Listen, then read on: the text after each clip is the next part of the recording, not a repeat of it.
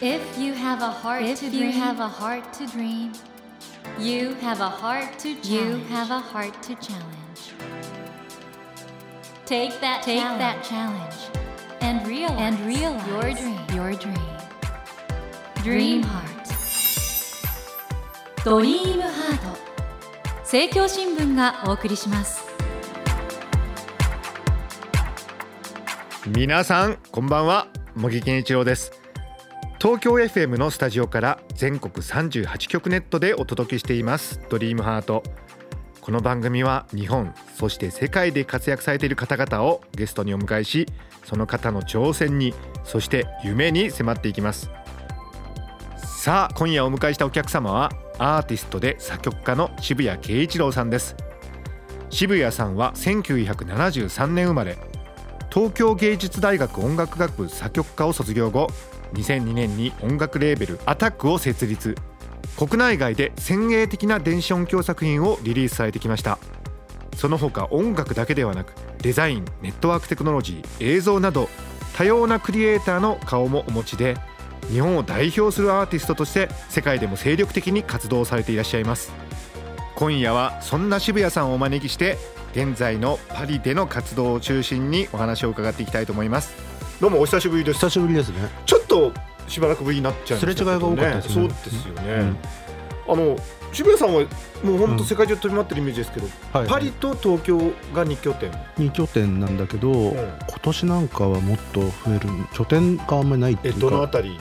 えっ、とね今話してるのオーストラリアが結構長くあるのとあとジョージアってわかります？ジョージアってはいはいはい昔クルジアって言ってたやつ。うんうん。それもやるかもみたいな、あそうなんだ、うん、あの渋谷さんはちょっとこれ一部ご紹介しますね。あの、はい。映画「死なない子供荒川修作やドラマ「スペック」など数多くの映像作品の音楽を担当されていらっしゃる。それからもちろん先ほどご紹介した音楽レーベル「アタック。これ、うん。アルバム作品をいろいろリリースされてて。うんうん音のなんかもう芸術家っていうか一音一音も突き詰めていく一番ね昔森さんだったのも15年ぐらい前ですよね。最初にその一音の、ね、そうそうそうそう話を聞きましたよね。ソニーでねありましたよね。そして僕うん。これ本当に素晴らしいなと思ったんですけど2013年ですよ。あの初音ミク主演でうんうん。世界初の映像とコンピューター音響による、まあ、ボーカロイドオペラ「ジエンド」うん。これはすごかったですね。来てもらいましたよね。文化文化村でやって。僕初演をね、はいはいいや本当に素晴らしかったですあれは。あれはなんか予想以上に長寿作品になってて結構今でも世界中からオファー来てますですよね、でうん。パリ公演も大成功だったということでうんうんうん。これ僕行けなかったんですけどどんな様子でした？ジエンドパリはすごい熱狂的でうん。前売りチケットが30分とかそんぐらいでえ？売り切れちゃって追加公演もすぐ売り切れて、うん。一番印象的だったのは幕が下がるじゃないですか,、はい。だダーンって幕が下がって3秒ぐらいすごい沈黙の後、うん。すごい拍手だったんですよ。あのおー。3秒殺されるかと思いましたけどね。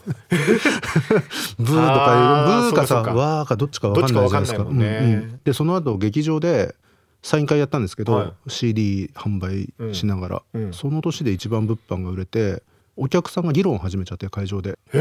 帰んないんですよね。これはどういうことだったんだみたいな。やっぱりフランス人は芸術については熱いね。うんまあ話しますよねだから言葉を信じてるっていうか逆に言うと言葉しか信じてないところあるからうんうん。楽ですよね。ああそうか日本人みたいにあうんの呼吸とかするんじゃなくて。そうそうあとなんかわかるでしょみたいなのがないから。これ、うん。ちなみにあの初音ミクがボーカロイドとしてずっと歌を歌っててテーマとしては作曲者としてはどういうことだというふうに？うーん死とは何かっていうことと死とは何かっていうのはまあオペラ古典的なオペラでもよく扱われる題材じゃないですか、それを死ぬのか死なないか分かんない初音ミクが自問自答していくと結局お父さんの死とかさうん。恋人の死って固有の死になるじゃない、うん。だからそれは死とは何かじゃないじゃないですか、うん。だから死なないものが死について考えると、うん。じゃあ死の本質って何だろうとかっていうことが展開できるんじゃないかなと思ったんですよね。という哲学的な意味合いも含めた非常にもう画期的な作品だったと僕は思うんですけどもフランス人はその論争ってどういうことを論争してたんですか、結構言われたのは、うん。中盤以降ほとんど僕がリブレットも書いたんですけど、人が死ぬとさ、うん例えば森さんが死んだ時にさ「うん。森はさ」って話みんなできるじゃない、うん。でも例えば「君がさ」とか、うん。あなたがさ」って今呼べるじゃないですか、うん。でも死ぬとそう呼べなくなるじゃない？うん。であなたとか君って代名詞っていうか、まあ、そういう呼び方。ででみんな死ぬと名前が消えちゃうって思うけど、うん。名前は残るんですよ。名前自体はね。そうそうそう。森健一郎はとかさ、森さんはさとかっていつまでも喋ってられるし、うんでもあなたとか君とかって呼ぶことができない。もう二度と、だから死んでなくなるのはその本人に付属するものっていうよりも関係性なんですよね、うんとかコミュニケーションなんですよね、うん。だから死の本質っていうのはコミュニケーションとか関係性っていうものにすごく近いんじゃないかなっていうことを提示したらそれに対してはすごい反応してた気がしますね。あの死生観とかね、うんうんうん。やっぱりヨーロッパ伝統のものと日本人違いますよね。違うんだけど、うんうん。やっぱり感じるところが、あるみたい、うん、でそこでアミニズムがどうのこうのとかって話には僕はしなかったから、うん。もうちょっとプライベートな話にしたから、逆になんか刺さるっていうか。あのいろんなメディアからの取材も受けたと思うんですけど、うんどんなこと聞かれました？うーん。いやだからなんか合同記者会見みたいなのがあって、うん。でなんで初音ミクでオペラを作ろうと思ったんですか、うんもうその質問は100回ぐらい答えてるから、うん。せっかくフランスまで飛行機乗ってきたんだからもうちょっと面白いこと言ってくれって言って記者会見が始まったんですよ だからまあ聞かれることはそんなに国によって違わないですよねパブリックなことでは。ただどっちかというとオーディエンスの反応の方が違うかなあメディアは意外とメかディアはね定型的なことを聞いてくる。だからインターネット以降はメディアは一緒ですよどこも。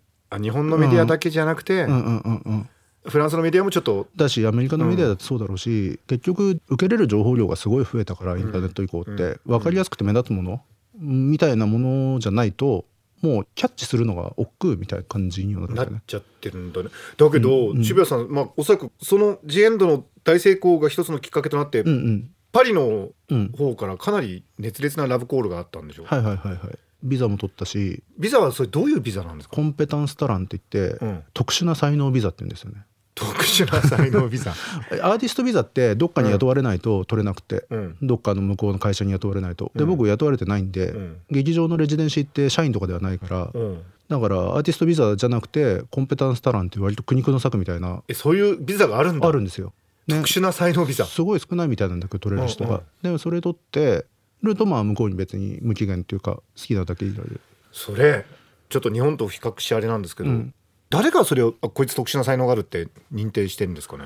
大使館なのかな？っていうかあの頃のことって結構バタバタしすぎててよく覚えてないんですよね、うん。だからジエンドからそのフランス移住ぐらいまでって本当に目まぐるしくいろんなことがあって、うん。よく覚えてないんですよね。けどまあその中でそうそうそうそう。でだからラ特ブコールっていうのは、ジエンド公演終わってうん。帰ろうと思って空港行く前に支配人に呼び止められて劇場のシャトレザって、お前次何やろうと思ってるとか言うから、うん。アンドロイドでオペラ作れたらこれの発展版みたいな感じで面白いんじゃないかなと思ってますとか言ったらそれをうちの劇場でやろうとか言って。で次に杉本博さんがパリで展覧会やって、でその時にコラボレーションさせてもらったんですよ。うん。でジエンドの少し前に杉本さんがシャトレ座の目の前の劇場で文楽やってて、はい。だからその年の秋2013年の秋っていうのは日本人が割とパリの中心地でドカドカやったっていう。やってたんですね。で2014年の春に杉本さんの展覧会があって、はい。その流れで僕がいくつか音楽と映像とかインスタレーションのコラボレーションさせてもらってでその時にパレード東京っていう日本でいうと東京都現代美術館みたいな、うんうん。でそこのオープニング行ったら支配人がいて彼が僕の音楽すごい好きで、で家用意するからパリに住んだらどうだみたいなのが決まって。家用意するから。うんうんうんで僕がちょっとお伺いしたこともある家ですよね、そうそうそうそうそうそう。モンマルトルの。あれはその特殊な才能を持った芸術家のためにリザーブされてるあれはね国が持ってる私有地で。国が持ってんの？そう。美術館だけじゃなくて国と美術館と国となんとかとか多分いくつか共同なんだけど。でもねパリってね考えてみると、それこそピカソもそうだったですし、まあ、ゴッホもそうだしいろんな才能のあった、まあ、音楽家ももちろんそうですけど、パリに来るじゃないですかモーツァルトもそうだし、伝統あるんですねそういうなんか芸術家を応援するそれ、はすごいあると思う、ううん。んあとなんていうのかな。リスペクトがうん。例えばさぶっちゃけ日本だとうん。成功してるアーティストと成功してないアーティストってさうん。扱い違うじゃないですか。ああのなんか極端に変わりますよね。極端に変わる、なんかあるレイヤーから極端に変わったりするじゃん、でそれが本当にないですねあどんなアーティストもうん。リスペクトする、そうだ何作ってんのって言ってこういうのやっててさでそこでなんかこう社会的にどうとか金が儲かってるとかっていうことはなく、やっぱりコミュニケーションっていうかこう話で「ああそれ面白いね」とかっていうのがもうすぐ始まるっていうか。ってことはあのアートに関するリテラシーが全般的に高い高いのかな？かな高いかな。あと自分でなんか判断するんですかね？さっきから聞いてると。うんそうだと思う。だからほら地下鉄のさうん。チケット受け取らないとドアが開かないじゃん、緑のなんかあのガムみたいなの取るよね。そうそうそうそう。取るとやっと開くけど、うん。日本は入れただけでドアが開くじゃない。うんうんうん。だから取るとこまでが責任っていうか、あ一人一人のね。一人うん。そこら辺が違うのか。違う気がするな多分。あそういう細かいところまでね。うん。どんなあと目に見えないところでのサポートあります？あーっていうかアーティスト同士のサポートがすごく、えそうなんだ、うん、結束固いっていうか、うん。お互い好きだなってなると、うん。すごく密ですね。え例えばどんなことを助けてくれる例えば誰かが僕とコラボレーションしたいって言ったら、の、うん、家の心配までしてくれるみたいなさ。その時ってどこ泊まるみたいな。だからまあ家がある時はいいんだけど例えば賃貸の切れ目でない時とかさうん。どこ泊まるのご飯はとかさそういうのもあるし。そういう実際的なことも考えてくれるんだうん、あと一番仲いい友達で、うん。オペラ座のすごいスターのダンサーでさ、うん。ジェレミー・ベランガールっていうすごいハンサムなうん。モデルも俳優もやってるダンサーがいいんだけど、うん。彼は結婚してて前結婚してて子供もいるんだけどさ、うん。本当に僕とゲイのカップルみたいに仲良くて、うん。突然劇場で作業してたらさ「圭一郎窓の外見ろ」とか言ってさ、うん。窓の外見たらさチャリにまたがって手振ってんだよね下で「今お前の下にいるよ」とか言って。ああ電話で？電話で。なんかいいねそういう、うん。なんか。何なんだろうねそれってね。えだから僕もそんなさ10年とか20年住んでるわけじゃないから、うん。日本がダメだとかパリの方がいいとかっていう人には全然なりたくないし、うん。もちろんすごい嫌なとこもたくさんあるんだけど、うん。やっぱり個人っていうのがうん。発達してるっていうか日本は個人っていう概念とか認識とかスタンスがなさすぎますよね。うん。うん。そうなんだよねきっとね。そう。だからあのほらお互いバカみたいに炎上されるじゃないですか。あの僕のこと言ってます？だからこれ炎上っていうのもさまさに炎上で個人の意見じゃなくてジョインしてるわけじゃない？誰かの意見に。確かにね、うん。クールジャパンとかどう見えてます？クールジャパンって言葉がまずちょっとおかしいなっていうあんまり好きじゃない？いや好きじゃないくないんだけど、うん。なんていうのかな。簡単に言うとさテクノロジーと伝統芸能みたいなノリになってるじゃない、うん。で探してみればそうかもこれで戦えるかもみたいな感じだけど、うん。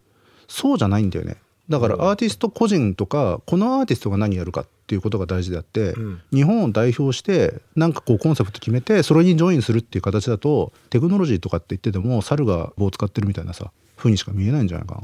じゃあ例えばたまたまフランス人のアーティストがいたとしても、うん。一人一人が個性持ってて、うん。それぞれやりたいことをやっててその風景としてフランスが見えてくるってことなのに日本だとうん。うんうん最初に例えばジャパンうんうんうんがあるってこと、それもあるし、うんあと例えば作品の説明するときに、うん。この作品のコンセプトはとかって聞かれて、うん。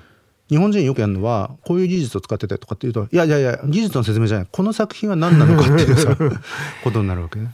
確かにね、だから何使ってるかなんていうのはこの作品何かっていうことには該当しないんですよ。それはパリだけじゃなくてヨーロッパはもう全体的にそうだと思う。日本以外そうだと思う。でもさそうなるとこれ教育の問題になってきちゃうんだけど、うんうん。渋谷さんは普通に日本で教育受けて、まあ、東京芸大という日本を代表する芸術大学行かれましたけど、うんうん。最初に会った時から、うんうん。もうコンセプトとかすごく言ってたでしょ、うんうんうんうん。どうしてそういう渋谷慶一郎になれたんですか？日本で育ってんのに。どうなんだろうな。ただ別にじゃあ僕が日本で生きやすいかっていうと全然そんなことないからね。こういう性格だと逆に。生きにくい。生きにくいんじゃないですか？だって個人的には茂木さんだってイギリスでさいよいよ研究してた方がストレスはないでしょ、まあね、うん、だから自由意志みたいなの持ってると日本では生きづらいけど、うん。まあ面白いとこがあるから日本は。そうですよね、うん。あの一つ伺いたいんですけどね。おそらく渋谷さんはうんうん。サバイバーなんだと思うんですよ。あのなんか日本で意外と子が立って頑張ってる方って、うんうん。日本の社会っていろいろ面倒くさい恫喝力とかあるんだけどそれをサバイブした、恫喝力って何ですかど恫喝力同じになれってあびっくりした。恫喝する力かと思ってバカ野郎みたいな。いやいやいやそれもあるかもしれないけど。恫喝力、はいはいはい。どうして渋谷さんはサバイブできてるんですかね？サバイブできてるかどうかわかんないけど、うん。僕はやっぱりこれがやりたいってことがすごいはっきりあるんですよ。うん。でこれがやりたくないってこともはっきりあるし、うん。やっぱりすごい力を注ぎたいんですよね。うん。やりたいことに？そうそうそうそう,、う。んうんうんうん今日も朝の9時ぐらいまでスタジオにいて作業してたいやだりとか。からそれがさ僕いつも話聞いてね、うん。その仕事への集中ぶりとか持続うんうん。すごくないですか、ね。ねすごいよね、うん、だ結構ストイックな生活ですよ。いろんなお誘いも断ってるし。ですよね。だから渋谷さんっていうとなんかちょっとセレブのイメージあるけど仕事ぶりは本当にストイックだよね。いや全然セレブじゃないですよ。毎日同じさ。強調してますけど。同じレストランで一人で飯食ってさインドカレーとか食って で作業戻ってでコンビニでなんかお菓子とか買ってそんな生活ですよ。そ東京でもパリでも全然そう。いうことだってことだよね。全然そう全然そう。でもそこの部分は世間は見えないんで、うん。ちょっと派手なところにやっぱり目がいっちゃうのかな。だ派手なとこそんなないですけどね僕。でもほらルックスだとか性格はなんか世間からだと派手に見えるみたいよ、あそう。ん、えそういう自覚はあんまりない？ういやだからな言いたいこと言うからかな。であれですよねあの昨年ですか？1971うん年パリ公演された伝説的バレエ作品「パレード」をリメイクした「うん。パレード・フォー・ジ・エンド・オブ・ザ・ワールド」の音楽を担当されたってことで、この仕事はいかがでしたか？これは実は来年日本でやることになってるんですよね。やる予定がある。やる予定がある。あそうなんですか。フランス人のビデオアーティストとフランス人のさっき言った仲いいジェレミーって言ええ。ってダンサーと僕っていう3人のコラボレーションで。あそう。うん、なかなか面白いですこれは。はちゃはちゃ楽しかったですか？うん。もうだ3人競技制だからけんけん合合で全部ディスカッションで決めていくから、うんいやだからさその英語がね、うん。僕フランス語ができないんですよ、うん。で英語も僕東京芸大だったじゃないですか、うん。で教えてるから分かると思うけど、うん。東京芸大って学力的にはまあ本当にバカじゃないですか、まあだから英語はやらなくてもいいっていう大学ですよね。だから何も勉強やらなくていいって大学で、その後僕英会話教室も何も行ってないから、全然喋れなかったのね、うん。そのパリ渡った時は、うん。でも本当ちょっと危ないやつみたいな、うん。フランス人のやつ、うんただ向こうで友達できてすごくチャットとかさ毎日のように話したりそういう仕事の現場で話してるうちに今はまあそんな困んないというか日常だ。契約とかも自分でやるし。契約やるの？行きますね契約のややこしいででしょ契約ってだって。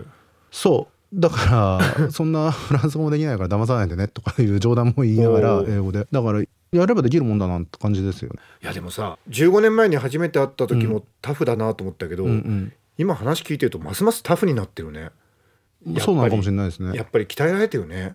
でうん。も出るとやっぱり鍛えられますよ。それなんかエージェントとかいないの？えっ、と部分的にはいる。だけど基本は自分でやってる基本は自分でやってる。まあでもそれが本当はアーティストの姿なんでしょうね。自分でやんないとできない類の契約ってあるんですよね。うん。いろんなプロセスすっ飛ばせるのって、うん。こいつ好きだからとか、うん。こいつなんか可愛いからとかさ、うん。そういうことじゃないですか、うんで僕は結構すっ飛ばしてんですよねいろんなプロセスを。そうなんだ。そういろんな契約において、うん。うん、お互いに理解が深まるとじゃあやろうかみたいな。リスクをお互い背負ってやろうみたいな感じになるんですよね。いやでもねこれ例えば僕が好きな作曲家のワーグナーなんかもパリ行って、その時のこととかバイオグラフィーで書いてるんですけど、はいはいはい。基本やってること19世紀の大作曲家とかと同じだね。今聞いてると。ただね僕思うんだけど、うん。時代がそうなる気がしてて。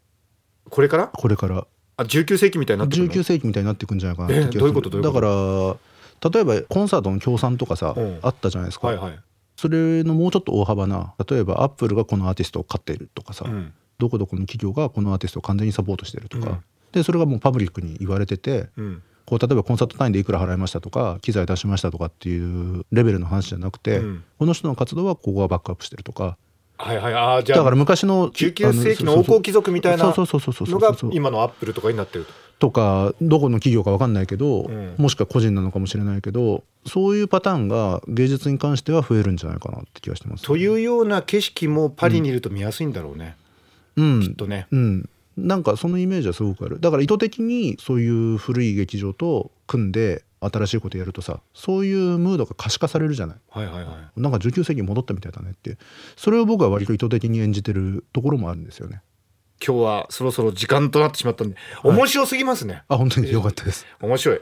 ということでちょっとこの続きは皆さん来週ですよ。絶対聞いてくださいね。ということで、えー今週はそろそろお別れの時間となってしまったんですけど、えー渋谷慶一郎さんにはまた来週もお越しいただきお話の続きを伺いたいと思います。どうぞよろしくお願いします。よろしくお願いします。ありがとうございます茂木健一郎が東京 FM のスタジオから全国38局ネットでお届けしていますドリームハート今夜はアーティストそして作曲家の渋谷慶一郎さんをお迎えしました Never let go of that go of that dream. Never forget never that heart to challenge. heart to challenge. Dream heart.